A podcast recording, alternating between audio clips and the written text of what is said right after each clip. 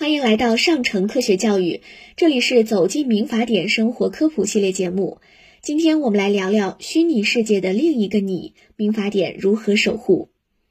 假如互联网上有人营造了一个虚拟的你，与现实生活中的你有几乎同样的姓名与外貌，当你觉得人格权受到侵犯时，该如何维护自己的合法权益？在一款智能手机记账软件上，用户可自行创设或添加 AI 陪伴者，与之聊天。可以设置陪伴者的名称、头像，设置包括男女朋友、兄弟姐妹等在内的人物关系。某一起案件中，原告何某系公众人物，在原告未同意的情况下，软件中出现了以原告姓名、肖像为标识的 AI 陪伴者。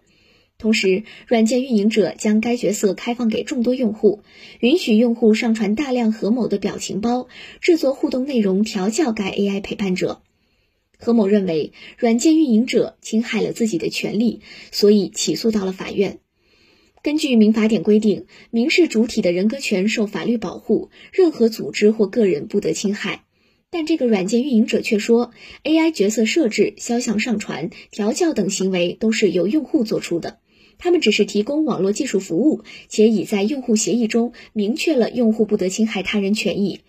在原告发出通知后，他们也立刻将含有原告姓名、肖像的角色删除，不应承担侵权责任。法理上来说，确实有一个避风港原则，就是为了避免动辄直接将网络服务提供者判定为侵权，对产业发展或新商业模式造成过重打击，规定网络服务提供者只有在知道侵权事实后，才有义务采取措施，如删除、屏蔽等。在知道侵权事实后，仍没有及时采取必要措施的，则需承担责任。然而，单就本案而言，被告的产品设计和对算法的应用实际上鼓励、组织了用户的上传行为，而不是简单提供了通道服务，难以用避风港原则进行抗辩。最后，法院审理认为，被告未经同意使用原告姓名、肖像，设定涉及原告人格自由和人格尊严的系统功能，构成了侵权，遂判决被告向原告赔礼道歉、赔偿损失。另一起典型案例中，被告某生物科技公司在其公众号上发布的商业推广文章中，使用了对贾某照片进行处理后形成的肖像剪影，并提供大量具有明显指向的线索。文末评论区大量留言提及该肖像剪影为贾某。最后，法院认为该肖像剪影构成对原告肖像权的侵害，遂判决被告赔礼道歉，并向原告支付经济损失十万元。